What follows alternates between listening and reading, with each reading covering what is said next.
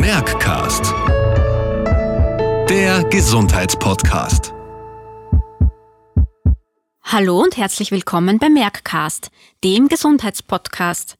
In der heutigen Folge wollen wir über Bluthochdruck, in der Fachsprache Hypertonie genannt, sprechen. Dazu haben wir uns einen Experten eingeladen. Ich freue mich daher sehr, Universitätsprofessor Dr. Thomas Stefanelli bei uns zu begrüßen. Professor Stefanelli ist Facharzt für Innere Medizin, Kardiologie und Angiologie, tätig im Ärztezentrum Koordination im 8. Wiener Gemeindebezirk und er war Vorstand der ersten medizinischen Abteilung der Klinik Donaustadt des Wiener Gesundheitsverbunds. Herzlich willkommen, Herr Professor Stefanelli. Vielen Dank für die Einladung. Lieber Herr Professor Stefanelli, heute wollen wir einige Aspekte des Bluthochdrucks besprechen. Hypertonie ist eine der häufigsten Erkrankungen. Ja, laut Statistik Austria gehört Bluthochdruck neben Rückenschmerzen und Allergien zu den drei häufigsten Gesundheitsproblemen in Österreich. Je nach Definition haben 1,6 Millionen Österreicherinnen und Österreicher eine arterielle Hypertonie. Nach einer strengeren Einteilung hat jeder vierte Österreicher einen zu hohen Blutdruck, im höheren Lebensalter ist es sogar jeder zweite. Die Ursachen liegen ungefähr 10 Prozent in einer Erkrankung der Nieren oder endokrinen Drüsen, mitunter in einer genetischen Veranlagung im Sinne einer familiären Belastung, in den allermeisten Fällen jedoch am Lebensstil. Jeder Mensch sollte seine wichtigsten Risikofaktoren und somit auch seinen Blutdruck kennen. Sie sagen, jeder Mensch sollte seine wichtigsten Risikofaktoren kennen und somit auch seinen Blutdruck. Aber wie misst man seinen Blutdruck richtig? Die Oberarmmanschette wird mit der passenden Größe zwei bis drei Zentimeter oberhalb des Ellbogens angelegt. Der Arm liegt bequem auf. Es sollten zwei Messungen in kurzen Abstand von etwa fünf Minuten sitzend und in entspannter Atmosphäre durchgeführt werden.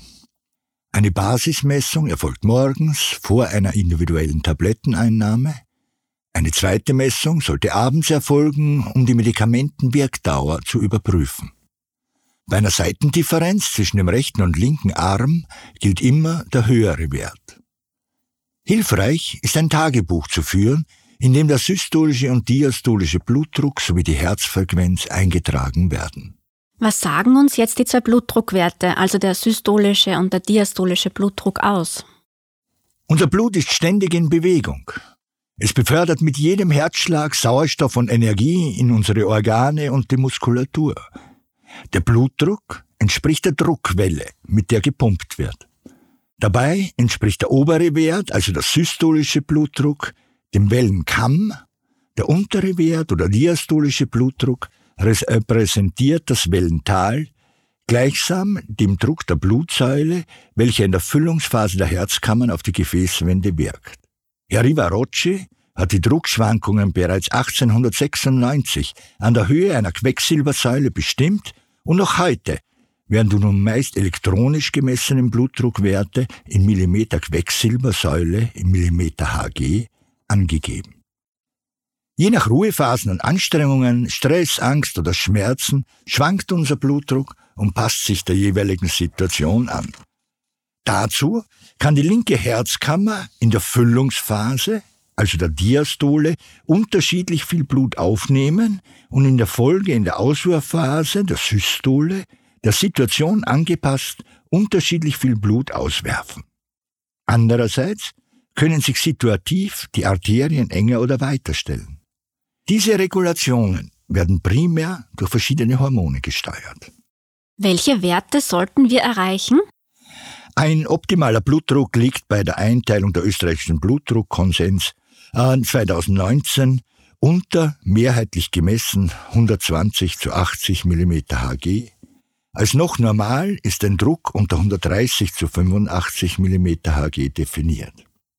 Darüber wird 130 bis 140 zu 85 bis 90 als hochnormal eingestuft.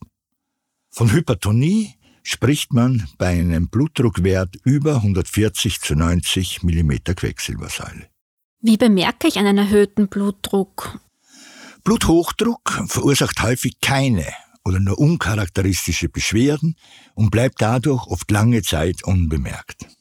Hat sich der Herzmuskel durch die oft jahrelange Mehrarbeit des Pumpens gegen einen höheren Druck angepasst, wobei sich die Muskelfasern verdickt und das Bindegewebe vermehrt haben, kann die Füllung der Kammern beeinträchtigt werden. Die Folgen sind eine geringere Belastbarkeit und Atemnot, vor allem bei Anstrengungen. Gefürchtet sind Langzeitschäden und Folgeerkrankungen in unterschiedlichen Organen, vor allem der Nieren und der Arterien. Hypertonie ist neben Rauchen, Diabetes, Fettstoffwechselstörungen und Übergewicht einer der fünf Risikofaktoren, auf die in neun von zehn Fällen Verengungen der Hals-, Herz- bzw. Beinarterien zurückgeführt werden können. Sie haben auf den Zusammenhang zwischen Lebensstil und Risikofaktoren für zum Beispiel einen Schlaganfall oder Herzinfarkt hingewiesen. Warum neigen jetzt gerade übergewichtige Menschen zu einem erhöhten Blutdruck? Wenn ich bei wenig körperlicher Anstrengung reichlich Nahrung aufnehme, übersteigt die Energiezufuhr den Energieverbrauch. Reichlich Zucker bzw. Kohlenhydrate werden durch die Wirkung von Insulin in unsere Zellen geschleust. Die Kraftwerke in unseren Zellen, die sogenannten Mitochondrien, kommen mit dem Abbau nicht mehr nach und ersuchen die Insulinrezeptoren, die in jeder Zellwand die Aufnahme von Kohlenhydraten regulieren, die Zufuhr zu drosseln. Die Rezeptoren folgen und reduzieren die Aufnahme von Kohlenhydraten in die Zelle. In der Folge steigt der Blutzuckerspiegel, für dessen Regulierung die Bauchspeicheldrüse verantwortlich ist. Diese reagiert, indem sie noch mehr Insulin produziert, um Zucker aus dem Blut in die Zellen zu transportieren. Und hier beginnt ein teuflischer Kreislauf. Denn Insulinrezeptoren melden den erhöhten Insulinspiegel, die Zellen sind aber noch immer überfüttert und nehmen noch weniger Kohlenhydrate auf, was wiederum zu einem weiteren Insulinanstieg führt. An dieser Stelle muss man sich vor Augen führen, dass Insulin ein Fluchthormon ist. Insulin sorgt nicht nur für reichlich Energie in den Zellen, es optimiert durch eine gefäßerweiternde Wirkung die Durchblutung von Organen und Muskulatur und stimuliert die Ausschüttung von Stresshormonen wie Adrenalin, was durch Zunahme der Pumpkraft der linken Herzkammer sowie Steigerung der Herzfrequenz zu einer Zunahme der Auswurfleistung des Herzens führt. Diese Mechanismen sind entwicklungsgeschichtlich optimale Voraussetzungen für Kampf oder Flucht. Im Falle eines bewegungsarmen, übergewichtigen Menschen kann sich jedoch die gefäßerweiternde Insulinwirkung durch die Blockade seiner Rezeptoren nicht entfalten. Es kommt vielmehr durch Adrenalin zu einer Verengung der Arterien und in der Folge zu einem Anstieg des Blutdrucks. Diese komplexen Zusammenhänge zwischen Gewichtszunahme, Stoffwechselstörungen und Anstieg des Blutdruckes werden im sogenannten metabolischen Syndrom zusammengefasst. Ein kausaler Ansatz gegenzusteuern wäre einerseits durch eine bewusste Ernährung die Energiezufuhr zu hinterfragen Andererseits durch regelmäßige Ausdauerbelastung nicht nur Muskulatur aufzubauen, sondern auch den Verbrauch an Kohlenhydraten und Fetten zu steigern. Ist Bluthochdruck bei Männern und Frauen unterschiedlich? Das überwiegend männliche Sexualhormon Testosteron, welches schon relativ früh kontinuierlich abnimmt, hemmt die eben beschriebene Insulinresistenz und scheint dem metabolischen Syndrom entgegenzuwirken. Ein Testosteronmangel findet sich gehäuft bei übergewichtigen Männern, welche auch 40 Prozent häufiger an einem Bluthochdruck und oder an einem Diabetes leiden. Zudem steigert Testosteron die Bildung von gefäßverengenden Hormonen wie Renin oder Angiotensin.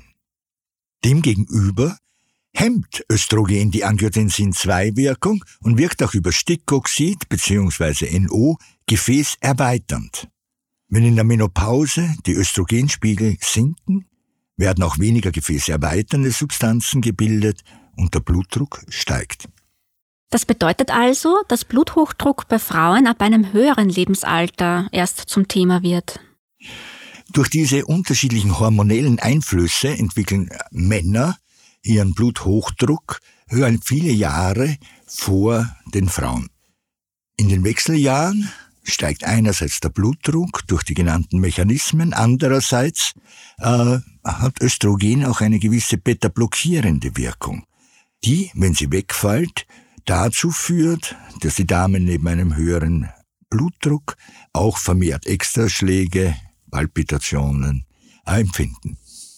Äh, zur medikamentösen Therapie der Hypertonie stehen unterschiedliche Substanzklassen zur Verfügung. Womit beginnen Sie zu behandeln?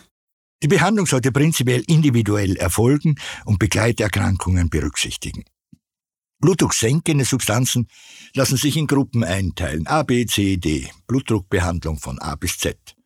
Die Gruppe A betrifft Substanzen, welche in der Hormonkaskade des Angiotensins eingreift. Dazu zählen Renin-Antagonisten, ACE-Hämmer, Neprolysin- oder Aldosteron-Antagonisten bzw. AT1-Rezeptorblocker. Die Gruppen B und C umfassen Beta-Blocker sowie Calcium-Antagonisten. Beta-Blocker vermindern die Wirkung von Adrenalin und Noradrenalin, Calcium-Antagonisten erweitern die Arterien. Ebenso gefäßerweiternd wirken niedrig dosierte Diuretika vom Hydrochlorodiazid-Typ. In Kombination kommen auch zentral wirksame Antihypertensiva zum Einsatz.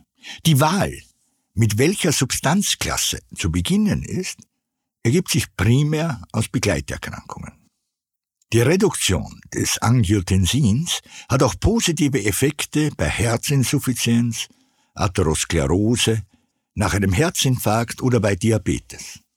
Beta-Blocker senken neben dem Blutdruck auch die Herzfrequenz, wirken rhythmusstabilisierend und sind bei Herzinsuffizienz indiziert. Die am häufigsten verschriebenen Calciumantagonisten sind stoffwechsel- und frequenzneutral und verbessern die Durchblutung.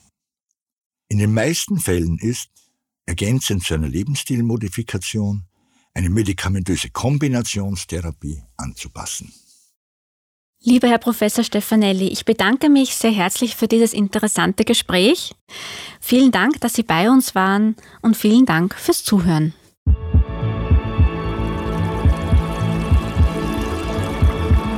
Merckcast, der Gesundheitspodcast.